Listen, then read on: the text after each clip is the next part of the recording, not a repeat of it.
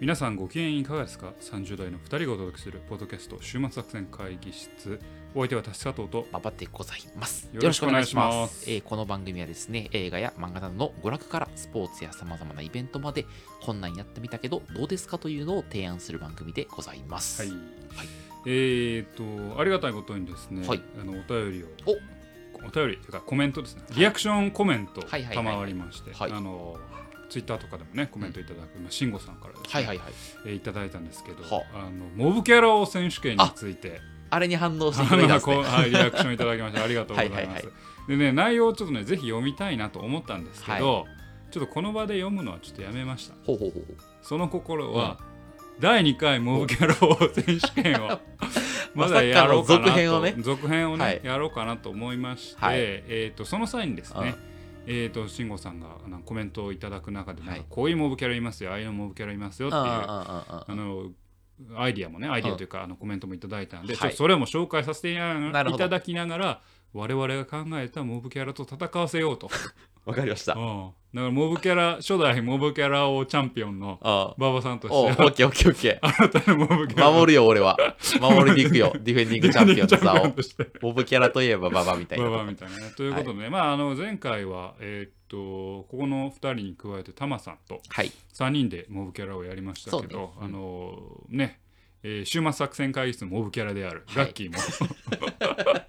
まあまあ、はい。まあまあ入れてはいそう4ね人でちょっとね、はい。やりながらモブキャラの中のモブキャラを。ガッキー強そうよな、あいつ、ああいうそうそう好きそうなんで、そういうモブキャラよく見てそうなんでオッケーオッケー。ちょっとやらせていただきたいなと思います、あお便りありがとうございましたはい。というところがまあ1点目ですね、はい。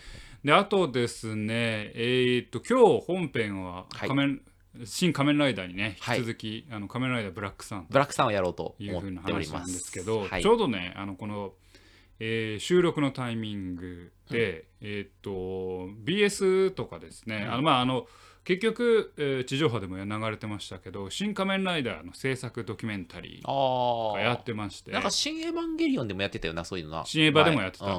うん。プロフェッショナルでやってたのかあな、あうんで NHK がドキュメンタリーやってて、うん。えー、とどういうふうに現場が撮られたのか、あうん。の新仮面ライダーが撮られたのかってやってましたけどまあなんか結構壮絶というか、まあ、ある種ドキュメンタリーって、えー、とある視点からね、うん。前もなんか昔ドキュメンタリーの話しましたけどある視点から解釈したり見せたりしてるもんで、まあ、それが全てかどうか分かんないけど、まあ、なかなか厳しい現場で作ってたっていう感じなんですけどほ。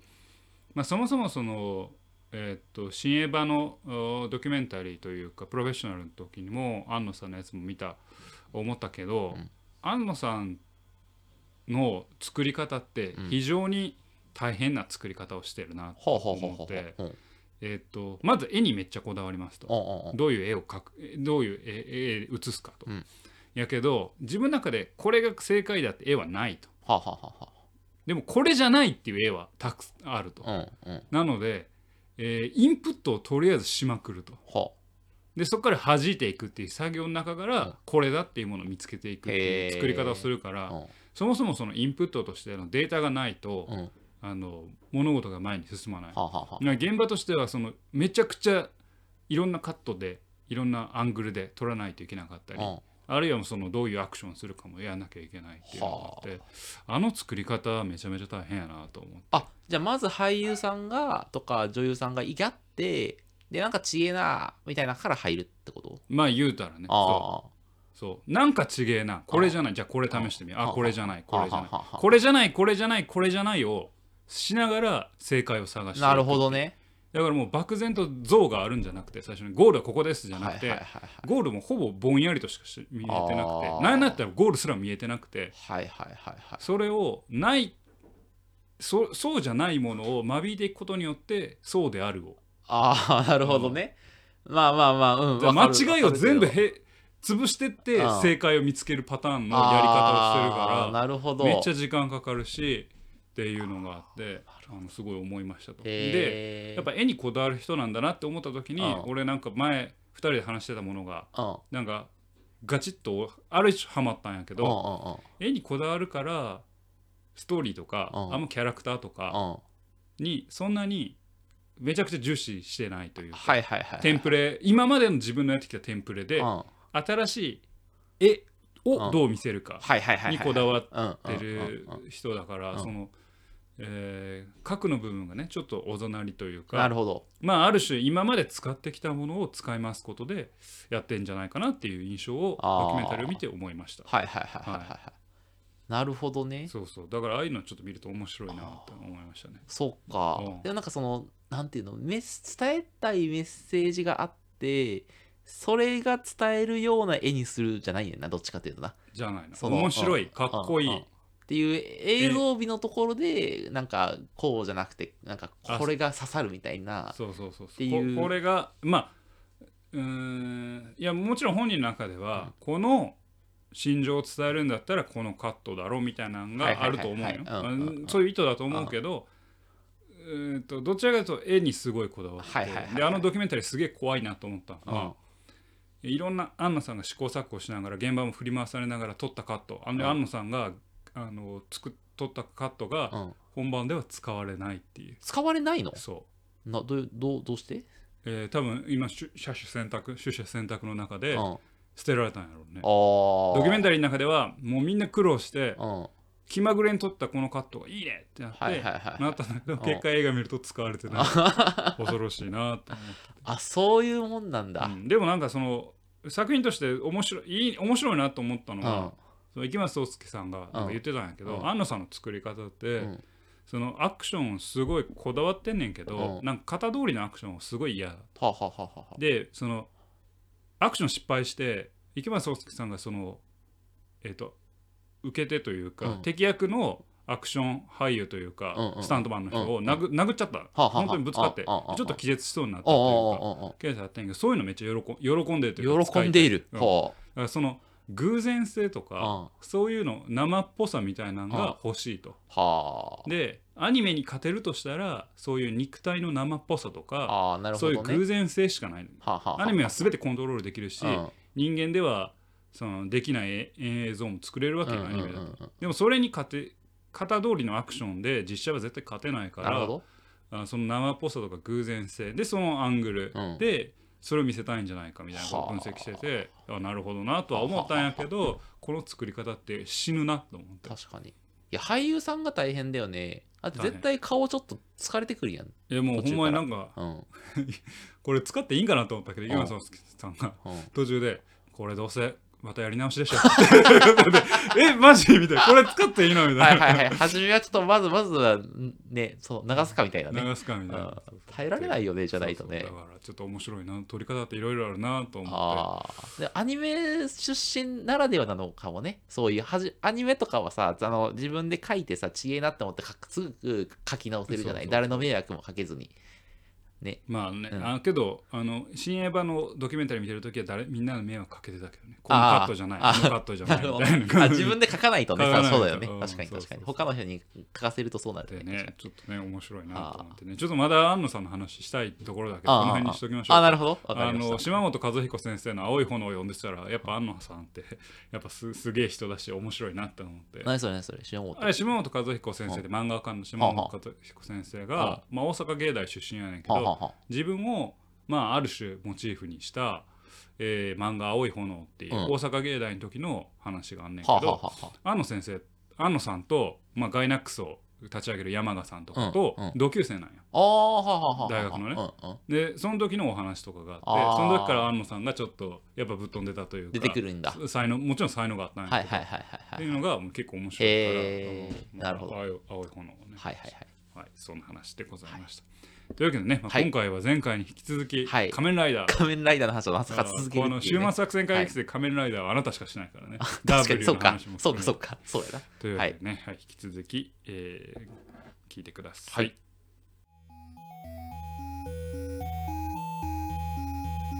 さあ会議を始めましょう。今日のテーマは何でしょうか？はい仮面ライダーブラックサンの話をですね、はいしたいと思っておりますとなるほど。ついはい去年映画化されたんですか？そうね。ドラマ。えっとね映画かドラマ化された2022年の10月28日公開の作品、はいはいはいだから結構あったらしいんですよ。はい、そうね。はい。そうね。だ俺が俺こてっきりこれが新仮面ライダーななのかなと思っていてちょなっと見てたぐらい、はいはい。あ違うんだって思って、はいはいはい。っていうぐらいの一応あのなんていうんですか？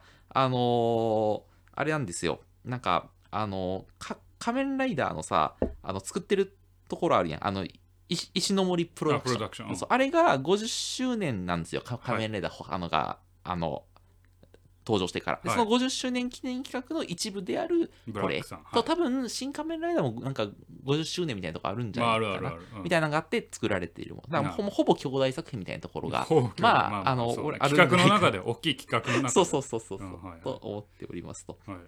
でちょっとまあ前回新仮面ライダー話しましたがちょっとまあ我々の中に評価はあ特に高くなかったとはい。いうところがありまして、まあ、ちょっとなんか現代社会に対する問いかけみたいな話とかさ、はいはなんかあのひ一人の人間としてどう生きるかみたいなさ、はい。そういうあのエヴァンゲリオン的なテーマもあんまりもなくて、ただその好きな仮面ライダーを描いた作品じゃねえかみたいな話を、まああの話を僕の方はさせていただいたと思うんですけど、まあ、それに対してカウンターというところでございまして、はいはい。あの同じ仮面ライダーでも社会に対するメッセージ性が逆にはいはい。強すぎる。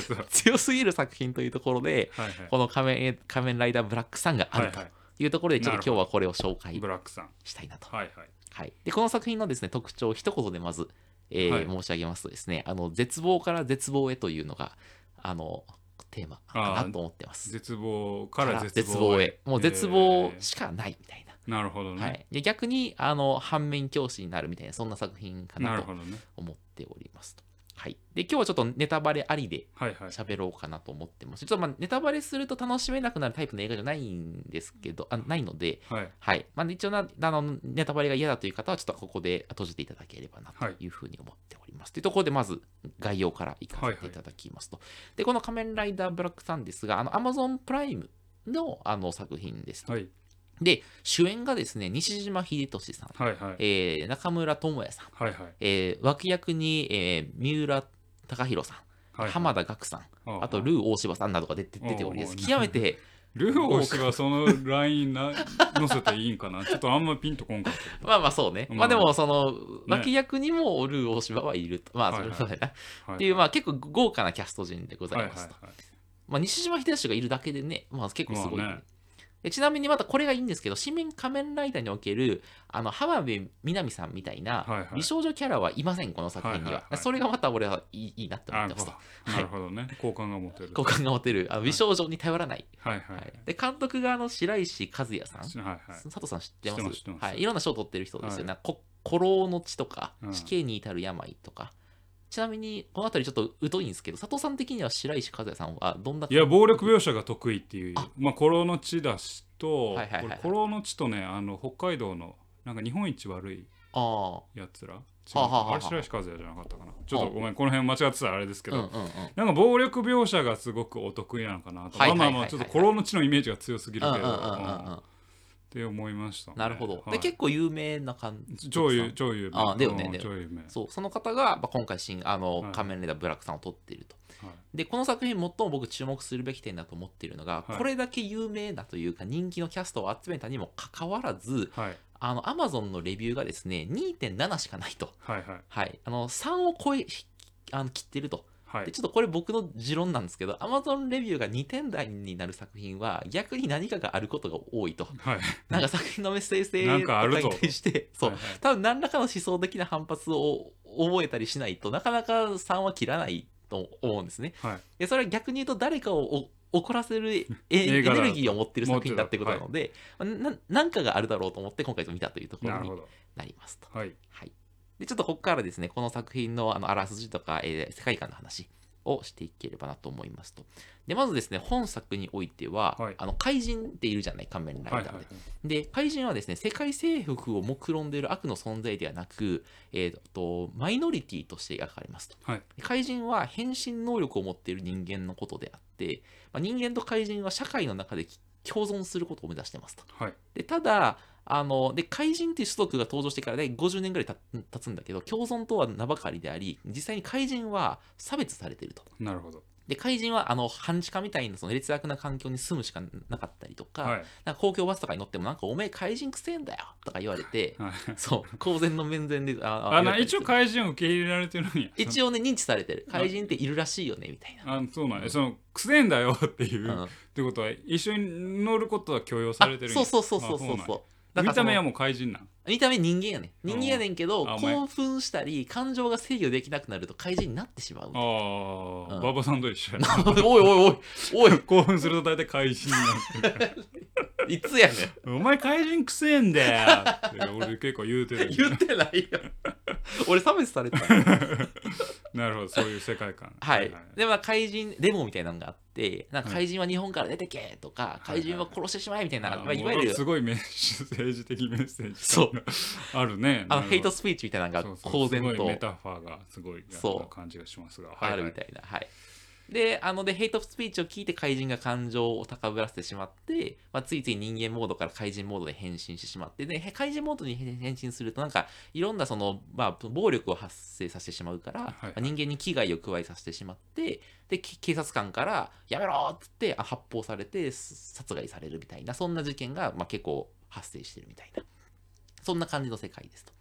で、一方で人間側にもですね、怪人とですね、真の共存をですね、望んでいる勢力もあります。なるほど。で、これ本作の主人公の一人であるですね、あの、泉、泉葵ちゃんという少女がいるんですけど、はい。この少女はですね、その怪人差別をなくすことを訴えている人権活動家ですと。なるほど。はい。いわゆるあの、完全にですね、か環境活動家のですね、あの、グレタ。そう、ゲそう。グレタ氏。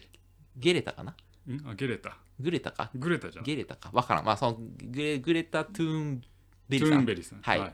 が意識されて、まあ、若干14歳にしてですね、はい国際会議に出席して、なるほど。それ怪人差別やめようよみたいな情報を発信してい。る存在になります。はいはい。で、そんな環境活動家の泉葵ちゃんの活動はですね、結構あの怪人を差別する側の団体を結構刺激してしまうんですね。うんうん。で、なので、あの葵ちゃんを暗殺しようぜみたいなうん。感じで、あのあん殺し屋がそうですね、えー雇われますと。はいで、その雇われた殺し屋というのが仮面ライダーブラックさんである西島秀俊扮する、えーっと、南光太郎です。なるほどはい。なので、あの、仮面ライダーブブラックさんですね、殺し屋なんですよ。なるほどはい。で、えーと南光太郎さんは50年以上前の1970年代にですね、怪人差別を撤廃するんだってことを目的とした、えー学生運動を行っていたんですが、それに失敗した過去を持ってますと。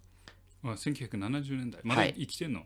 生きてます。あそうなんや。はい。50年前に学生だったんですけど、うん。今、西島秀俊ぐらいの年齢です。あそうなんや。はい、遅いんや。ななんか老化のスピードが遅いんです。遅いんや。それはまたちょっと理由があるんですけど。あ理由がある。はい。でまあそのそんな感じで生きてますとで1970年代の学生運動の挫折を経験した、えっととと南光太郎は、まあ俺には世界は変えられないんだと。もう無理だと。はいはい。絶望してもう無力感を抱えた状態で生きてても全く目に光がないのね。はい。でも差別はもうなくすの無理だってやってもうマイノリティである怪人はもうあの絶滅するべきだってぐらい考えてますと。はいはいで、その結果、借金取りとか暗殺業みたいな仕事で生計で立ててて、まあ、うん仮面ライダーではあるんだけど、まあ、怪人が警察官に取り込まれて、なんかこう殺されるみたいな現場を見ても全然もう素通りみたいなうんうん感じですと。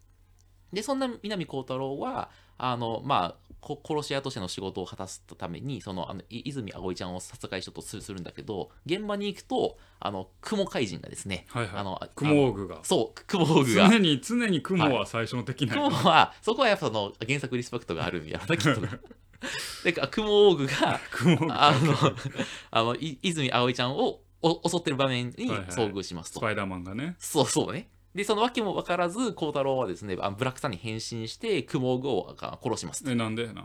え、なんか、なんか殺されようとしてて、それは助けてあげるんや。なんか、いや、あうんなんか、うん、今まではそのあんま見て見ぬふりしみんなしててやっぱでも、利害対立ないとこは見て見ぬふりしてたのにそこは自分が殺そうとしてた少女が他のやつから殺されようとしてて、うん。なんか良くないってなったよな きっと。ちょっと待ってそのええんかその脚本。あまあまあまあそうそういうまあそういううんちょっとな、うん。ね。物語の重力に飲み込まれてるな。まあまあその可能性はあるけどまあでもなんかかわいそうやなと思ったんかな、まあなんかそのうん、その辺ちょっとわからんけど、まあ、じゃあついついやってしまうついつい助けちゃうはい。ついつい助け助けちゃったぜはいはい。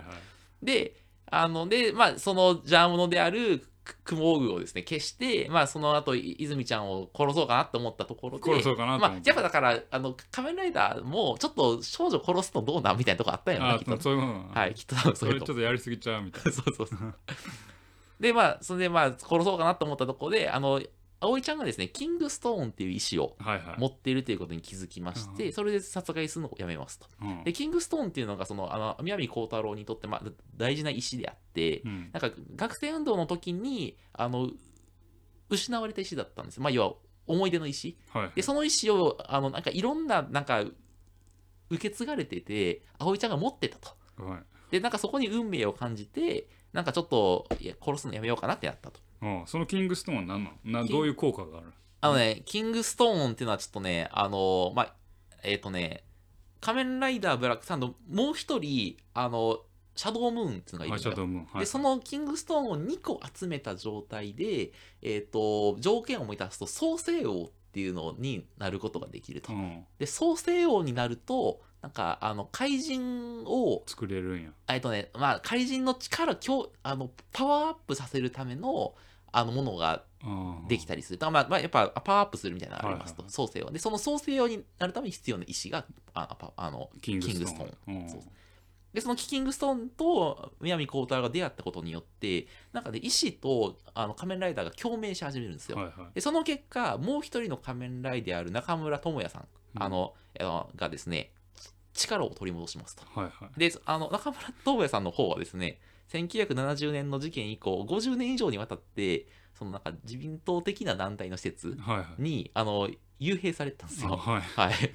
なんですけど、まあ、その、それによって仮面ライダー、シャドウ、シャシャドウムーンとしての力を取り戻しまして、はいはいその力を持って、あの、えっと、施設から脱出すると。はいはいで、脱出した、その中村と智也は、あの、孝太郎のとところに、あの、現れて、あの、ひえっと、50年ぶりに、またその怪人の自由を取り戻すための革命運動をししようぜみたいなはいはいことを提案しますと。はいでただもう、あの、孝太郎の方は全てを諦めててるので、もういいじゃん。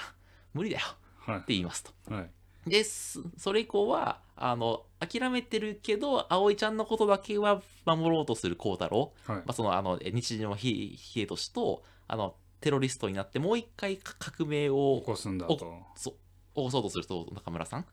とそしてなぜか葵ちゃんの持つキングストーンを狙う、まあ、自民党的な政治団体っていう 3つの勢力がありましあて、はい、その勢力による争いが描かれていくというのが今作のあらすじでございます。はいはいはい。はい、どうでしょうか今のところ。バリおもんなさそう。なんでやねん。なんでやねん。おもろそうやろうが。なんかもうなんかだってもう出花がよくわからんえ、なんでやねん出花出花は見たらなんとなくわかるんや。なんとなくそうかなってなるから、そんなに違和感感じなかったそうそうそうあんまおもんなさそうやななんでやねん。まあちょっと暗いけどね、全体あ的なそうなトーンが。いやななんで主人公がそんな簡単にコロリと変わるのかもわからんしさはいはいはい。雲男なんで倒すんかわからんしまあまあまあまあ、ちょっとでも、そこはちょっと見てくれ。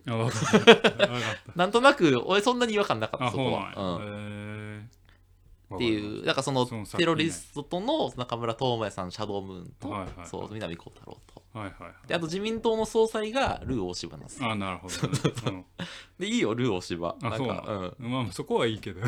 で、なんか、あの、すごいさ、なんていうの、ルー大柴が、あの、えっと、安倍晋三っぽい演技をして、はいはい。で、なんか、麻生さんっぽい人とか、なんかいるのよ。はいはい。すごい、その、あの、似てる人が。はいはいはい。だから、なんか、その、なんていうの？そうだからさまにやってもうてるから俺ちょっとなんかどうなんて思っちゃう。すごいあからさまにやってる。ああそうなんや。そう。まあまあでもそれぐらいねあのとんがった作品あってもいいと思う振り切っけどた感じの。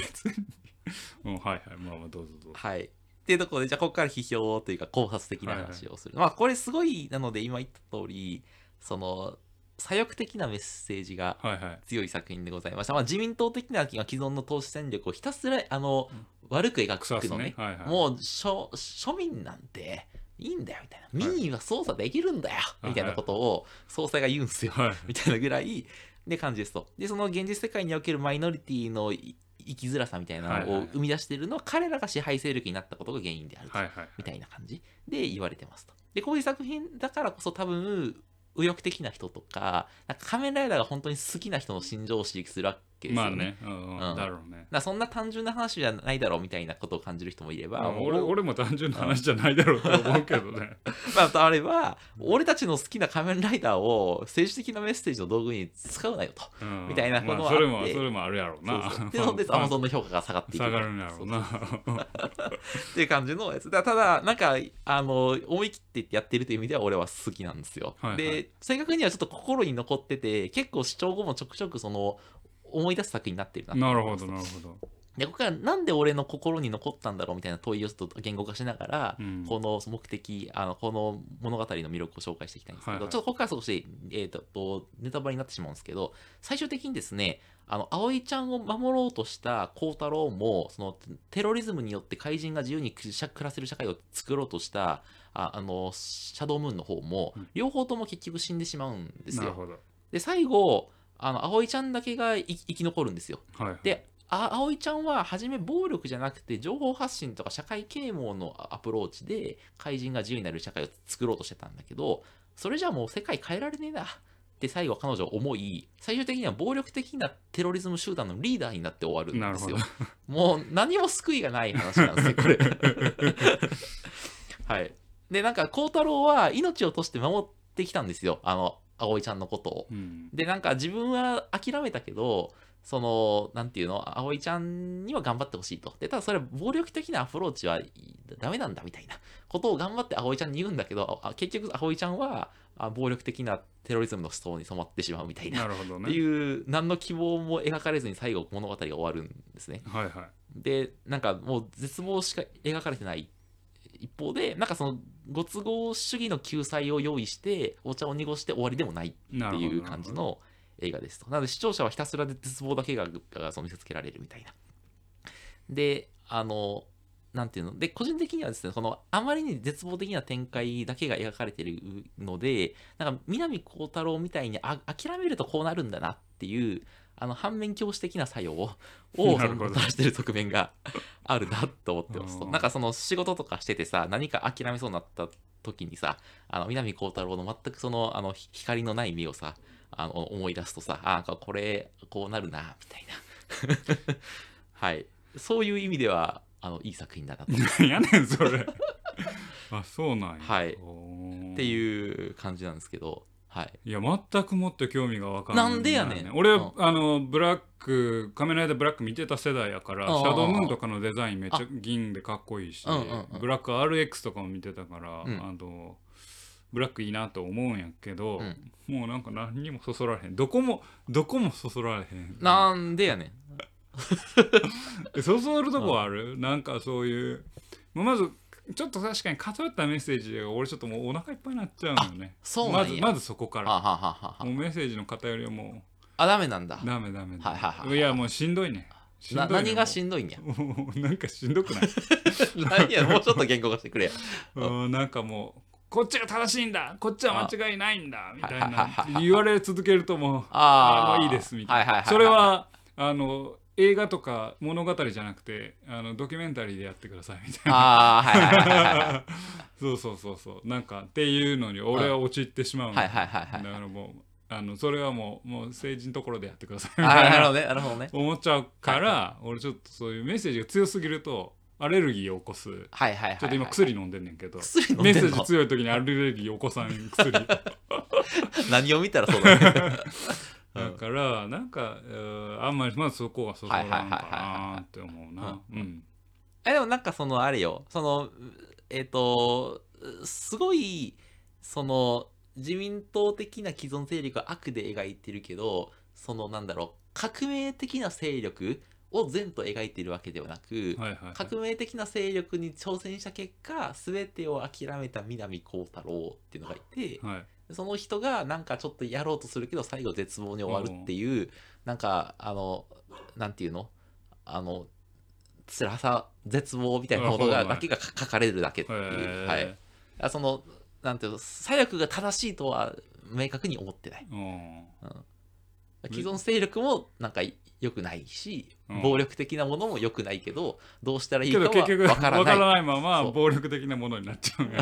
暴力的なものになっていやでむちゃくちゃやん。そうでそうそれが正しいというというよりはなんかそうなってしまう辛いみたいあな。あそういうことね。あそうそうそうそうはいはいそうそうあなるほどなるほあそのひなんかこうあるべきは全く描かれないんですよどあなるほどね。こうあるべきがないんやったらそう。まあまああれだけどね。うんただ絶望しか描かれてない。その誰が見んのかなと思う。あー。それ大人が見るにはさちょっと本当に バカバカしいような気もしてメッセージがかなんかすごくなんか物も物事を抽象化するして、うん。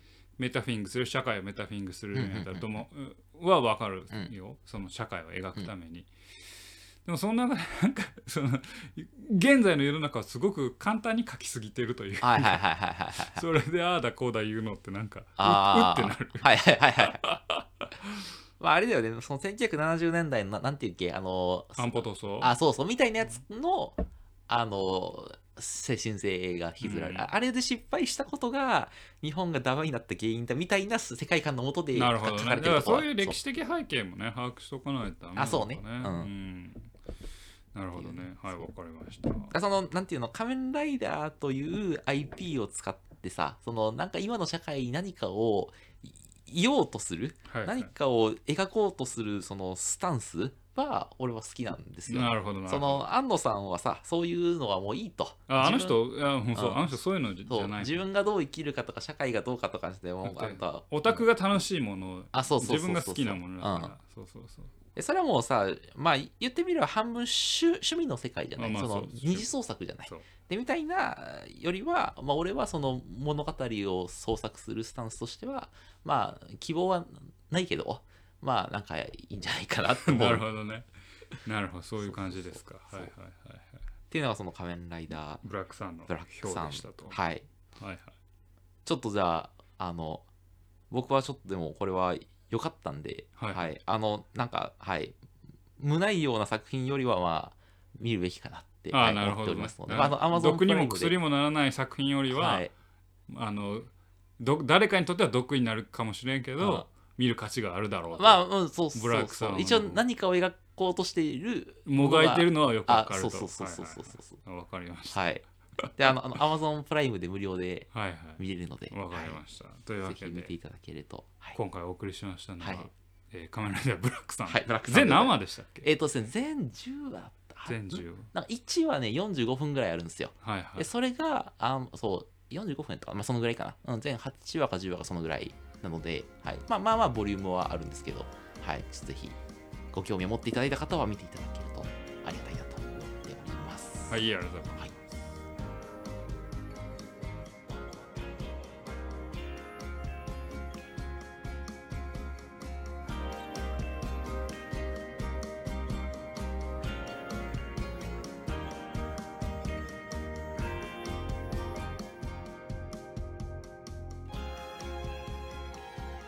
週末作戦会議室ではお便りをお待ちしておりますお便りはポッドキャストメンバー欄に記載されたリンクよりアクセスいただき、種目作戦会議室ホームページ、メールフォームよりお願いします。またツイッターもやっています週末作戦会議室でぜひ検索くださいお便りはツイッターでいただいても結構でございます。というわけで今回は、えー仮面ライダーブラックさんの話をしてまいりましたが、えーそういう意味ではですね本当にあのシャドウムーンはでも好きなんです。あ、そうなの私本当に。あのなんで歴代仮面ライダーの中でもかっこいいじゃないですか。銀色の体にあ。緑色の目して。あの、外見の話？外見の話。デザインの話シャドウムーン黒黒いパンツみたいなさ。パンツのとこだなんか股間のとこだけ黒くなってる 俺ず昔からあの黒いパンツ履いてるライダーやなって思ってんけど。まあそのあそれが好きブラブラックブラックは全身ブラック。ああああああ。ブラック RX は黒パンツ見てまた戻ってたけど。あああああうん、でもそのシャドウムーンかっこいいなあれ？あブラックさんってさうん。あれ？リボリボルリボルライダーじゃなくてあのお腹から剣出すんブラックさん、うん。ブラックさんはね背中に生えてる触手を引き抜く。えキモそう。あの背中に生えてる触手をギャーってやってブチーって引きちぎって剣にする、あそうなんや、うん、だからせ背中から血出てる。あ 痛々しい。そうなんや。で生涯2回しか使えない剣や。あそうなんそれ再生せえへん。もうこれ以あ上そうなん、うあじゃあそのリボルケンやったっけ？おないんや、この股間からか。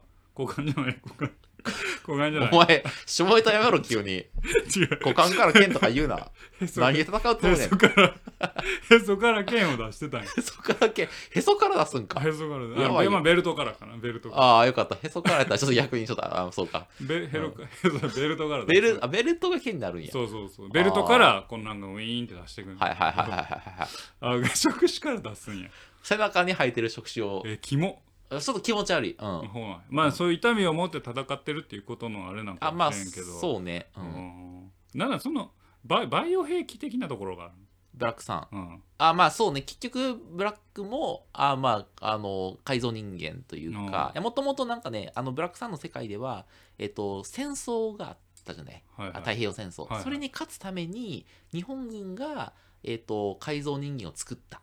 みたいなのが、はいはい。あのあれだと。はいはい。で自分たちで作ったくせにそれは俺たちじゃないと自然発生現象だ。っていうふうに言い張ってそれを隠蔽してるのがその日本政府だみたいな感じの世界なのよこれは。はい。ねす佐藤さんがあんまりもう見やんとこっていやいやなるっていう。なんかもう作り方がなんか なんかうん。いやもう。大きいものを腐せばいい,、いいだろうみたいいやまあまあまあまあまあまあ。その、うん。まあ振り振り切ってるよね。なそうね、なんか簡単すぎるなと思って。そうね、まあ。うんなるほどね、なんかその作品作りで悪いとこ出てる気がするな、あそうか。うん、とりあえず大きいもの腐しとけはいはいはいはいはいはいなんか単純すぎまあまあうんまあそうね。ううん。んなんかまあでもまあ大人が見るもんかな、大人大人しか見ちゃダメだと思うよあそういうこと。ん。逆に子供見たらちょっとグロいよあれは。あそうなんだ。うん。なるほどね。わかりました。はい。名作ですね本当に。ブラックさんは。お前バカにしてんのかお前はい。というわけでねお送りしてまいりましたポッドキャスト終末作戦会議室。本日はこれにてお開き。お相手は私佐藤と。ババでございました。また聞いてください。さよなら